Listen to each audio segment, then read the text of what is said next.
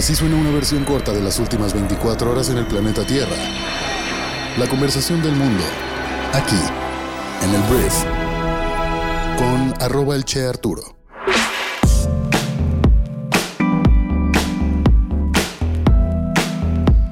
Muy buenos días, bienvenidas, bienvenidos a esto que es el brief para este lunes 25 de septiembre. Yo soy Arturo Salazar, soy tu anfitrión y cofundador del Briefy y en este podcast vas a informarte con un resumen de las noticias que debes conocer el día de hoy para ser una persona bien informada. El brief es traído todos los días por Briefy, que es nuestra plataforma educativa que funciona como tu MBA de bolsillo y su objetivo es que tú puedas capacitarte y actualizarte en el mundo de los negocios invirtiendo entre 3 y 15 minutos al día con el conocimiento de los mejores expertos, las mejores herramientas de negocios, los mejores libros, los mejores insights, todo eso en la misma plataforma. Entonces descarga Briefy totalmente gratis y échale un ojo y si te late probarla puedes escribirnos a hola.briefy.com y te compartiremos 90 días de la plataforma totalmente gratis. Gracias por estar aquí, comenzamos. Lo primero que tengo que decir sobre política, porque no hubo tanto este fin de semana, es un comentario que hizo el presidente Andrés Manuel López Obrador, que, bueno, este fin de semana revisó los avances de las obras del nuevo aeropuerto internacional de Tulum llamado Felipe Carrillo Puerto y reiteró que la terminal aérea operará a partir de diciembre. Él dijo, ya trabajan en los acabados de la terminal y bueno, en diciembre lo inauguramos, fue lo que expuso en su cuenta de X, antes llamada Twitter. El primero de septiembre el presidente declaró que el aeropuerto y el tren Maya iniciarán operaciones a final de este año. Hay que entender hasta qué punto o qué significa operar o empezar a operar Recordemos que, por ejemplo, la refinería de Dos Bocas, pues empezó a operar, pero todavía no refinaba. Y pues no sé si esto más bien es un tema de que ya inauguramos, ya inauguramos, ya inauguramos y ya después realmente funcionará, ¿sabes?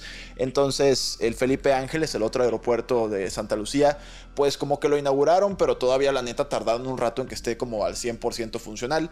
Entonces, entiendo que ya se va el presidente de México, quiere terminar todas las obras que prometió hacer, pero una cosa es que empiecen a operar, lo que significa es que ya hay gente trabajando ahí y la otra es que pues ya esté operando al 100% como debería pues inaugurarse una obra, pero bueno, por lo pronto en diciembre se inaugurará este aeropuerto para ir directamente con los Tuluminatis. Ahora, tenemos que hablar del señor Marcelo Ebrard. Marcelo, en su primera gira tras su derrota en la encuesta de Morena, advirtió en Tlaxcala, que sí existe porque ahí estuvo Marcelo, que su objetivo sigue siendo la presidencia de la República y que no callará ante las irregularidades que se cometieron en el procedimiento interno. Él dijo, no nos vamos a quedar callados, no estamos de acuerdo, no vamos a aceptar que la propuesta sea guarden silencio, les damos unos cargos y se callan la boca. Yo jamás voy a hacer eso porque los traiciono a ustedes. Vamos a perseverar porque la única manera de realizar nuestro ideario es llegando a la presidencia de la República y no es por ambición, es porque tenemos un programa, una causa y es porque sabemos cómo lo vamos a lograr. Fue lo que afirmó ante cientos de simpatizantes. El aspirante presidencial señaló que decidió arrancar en Tlaxcala su recorrido por el país para crear su movimiento nacional, pues es la única entidad a donde casualmente no llegó la encuesta. Básicamente no le preguntaron a nadie ahí si querían que fuera Claudia o si fuera Marcelo. E insistió en que no es un berrinche ni un capricho, sino una decisión sensata, por lo que a Morena le conviene rehacer el proceso interno para no caer en las prácticas del PRI. Dijo, a Andrés Manuel le decían berrinchudo, no estoy buscando ser senador ni ser diputado. Morena tiene que responder y corregir, que no nos hablen de unidad a toda costa, es lo que se usaba en el PRI antiguo. La unidad y la disciplina están por encima de las convicciones, decían en aquel entonces, fue lo que añadió. Entonces, lo que entiendo yo es que Marcelo realmente lo que quiere es que Morena tumbe todo su proceso, que tumbe la candidatura de Claudia Sheinbaum, que ya anunció, que ya festejaron, que ya le dieron el bastón de mando, que todo eso se echen para atrás para volver a hacer la encuesta. Lo cual me parece pues totalmente imposible. No sé si Marcelo vaya a ir al INE y vaya a entregar toda la documentación para que el INE tome cartas en contra de Claudia Sheinbaum, lo cual ya es traición. Yo francamente no sé qué va a pasar con Marcelo. Se ve como con muchas ganas de pelearse, pero a la mera hora siento que ya se tardó. Siento que debió haber tal vez roto su alianza con Morena. No sé si cree que los procesos internos realmente van a funcionar y que le van a dar la candidatura a él. O que al menos, porque hay que decir algo así como que hay que dejar algo claro. Él no quiere que se la den a él necesariamente, sino que más bien sea justa la contienda interna lo cual no va a ocurrir. Entonces, bueno, así las cosas con el señor Marcelo Ebrard. Veremos cómo sigue evolucionando esto, pero está preocupante, sobre todo que si se sale de Morena y se va a otro partido, sí, sí arrastra millones de votos Marcelo Ebrard. No sé si como para que pierda ya Morena la presidencia, pero yo sí estaría ahí medio nervioso, porque te digo, le piden disciplina a toda costa, unidad a toda costa, y él le responde, pues no, eso es periodista, no creemos en eso, y yo sí creo que puede ser, híjole, un caballo de Troya este señor. En otras noticias políticas tenemos que hablar de Hugo López Gatel. López Gatel es subsecretario de salud, él estuvo pues al frente de todo lo que fue el control, entre comillas, de la pandemia del COVID-19. Hugo López Gatel era la persona que se ponía en la mañanera a hablar de lo que iba sucediendo, pues las bajas que iban ocurriendo, los contagios. Personalmente creo que lo hicieron muy mal, pero más allá de ese pasado, Hugo López Gatel también se subió a la contienda por la jefatura de gobierno de la Ciudad de México. Así lo dijo el mismo Andrés Manuel López Obrador, que confirmó que el subsecretario es parte de la decena de funcionarios que renunciarán a sus cargos para contender por una candidatura en Morena. Y AMLO defendió a Gatel, dijo, en momentos muy difíciles estuvo aquí dando la cara y un profesional de primer orden, un buen servidor público. Entonces, López Gatel se suma a Clara Brugada, alcaldesa con licencia de Iztapalapa, y a Omar García Harfuch, ex jefe de la Policía Capitalina como aspirantes morenistas en la Ciudad de México. El subsecretario, por supuesto, Hugo López Gatel, pues ha sido cuestionado por el manejo de la pandemia del COVID que provocó más de 300.000 muertes y afectó severamente al personal médico. La Ciudad de México fue una de las entidades más golpeadas por el COVID y seguramente esto será una sombra durante toda su posible candidatura. Se habla de que la Ciudad de México va a ser difícil de mantener para Morena y la realidad es que es curioso lo que está pasando. Mira, se dice que el ex jefe de, policía, este Omar García Harfuch, es el candidato de Claudia Sheinbaum. Pero se habla también de que no es bien visto este García Harfuch por los morenistas como de la ala más dura, ¿sabes? Porque él estuvo, por ejemplo, trabajando con este Genaro García Luna, que hoy en día está siendo acusado de colaborar con el cártel de Sinaloa en Estados Unidos. Entonces, se dice también que pues Andrés Manuel tampoco como que le gusta tanto el perfil de Omar García Harfuch para la Ciudad de México y por eso pues el empuje del mismo presidente, una mención en la mañanera de parte del presidente para una persona como López Gatel, pues por supuesto quiere decir que no está todo alineado y que pues tal vez tiene su propio candidato o candidatos que podrían eh, pues ser parte de la contienda de una manera real, ¿sabes? Entonces bueno, es lo que está pasando, aunque la noticia principal es que López Gatel quiere ser el jefe de gobierno de la Ciudad de México. Hablando también de elecciones, hay que hablar de movimiento ciudadano, porque aunque el Frente Amplio Opositor y Morena ya tienen candidatos definidos, que en este caso son candidatas, aunque no están nombradas oficialmente, para la presidencia en 2024, será hasta el 20 de enero del año próximo cuando MC definirá a su gallo, afirmó este sábado su dirigente nacional Dante Delgado. El también senador MCista acudió al segundo informe del alcalde de Monterrey, Luis Donaldo Colosio, y a su llegada dijo que este viernes MC emitirá la convocatoria para quienes estén interesados en la presidencia, el Senado y la Cámara de Diputados. Hay mucha gente que está levantando la mano, haciendo fintas. Vi otro día que se estaba fintando que Mariana Rodríguez, la primera dama de Nuevo León, la esposa de Samuel García, pues como que la querían lanzar a la presidencia de México, aunque el mismo Samuel García había hablado de que Mariana podría ir al Senado.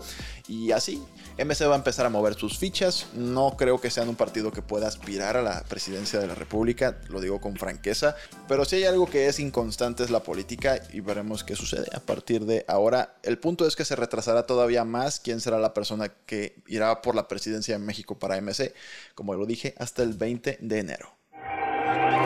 Hablemos de las noticias más importantes del resto del mundo y voy a empezar hablando de Ucrania, que este fin de semana dijo que su gran ataque con misiles contra el cuartel general de la flota rusa del Mar Negro en Crimea del día viernes fue programado para coincidir con una reunión de funcionarios navales rusos.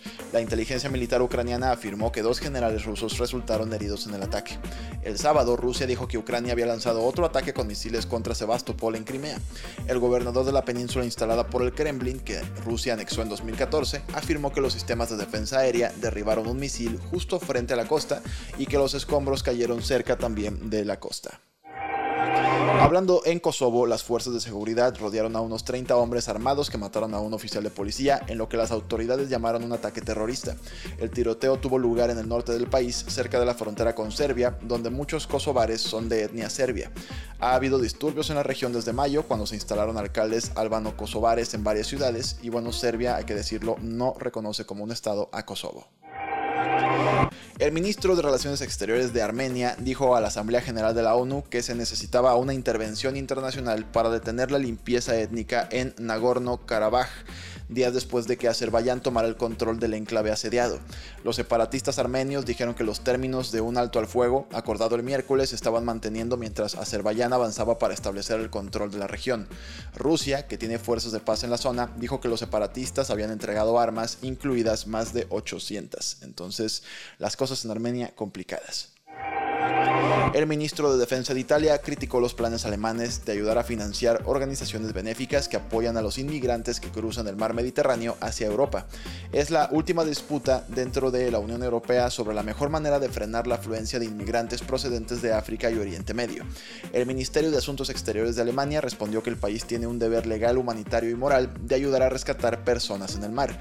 Italia lo que dice, la verdad es que la postura de Italia ha sido un poquito pues trompista, vamos a llamarla así, este, muy anti-inmigrantes. Entiendo que también el hecho de que lleguen tantas personas a sus costas representa un reto para ellos, pero bueno, critican que un país como Alemania esté como abriéndole los brazos a todas estas personas que están llegando a través del mar Mediterráneo. Es el mismo fenómeno que aquí en Latinoamérica, un poquito más parecido al fenómeno de Cuba, de los cubanos que van hacia Estados Unidos porque está el mar de por medio, pero bueno, eso es lo que está ocurriendo entre Alemania e Italia. Hablemos de tecnología porque mira, Osiris Rex, una nave espacial estadounidense, dejará caer en la Tierra una cápsula que contiene muestras del suelo del asteroide Bennu. La misión que lleva 7 años en desarrollo es el primer intento de la NASA de recuperar un trozo de roca espacial pura.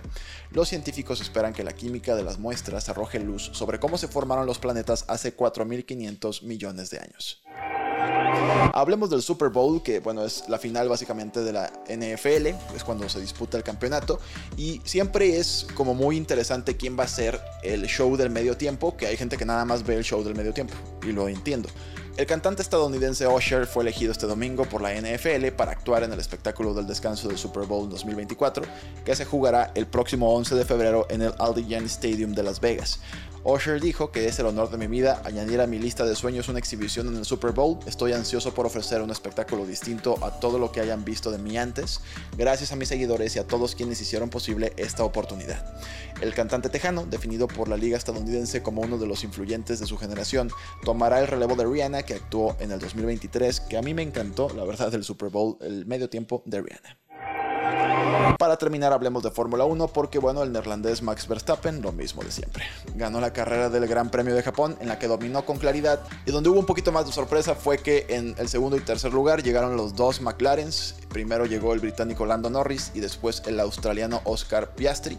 Lo acompañaron a Verstappen en el podio en la segunda y tercera posición.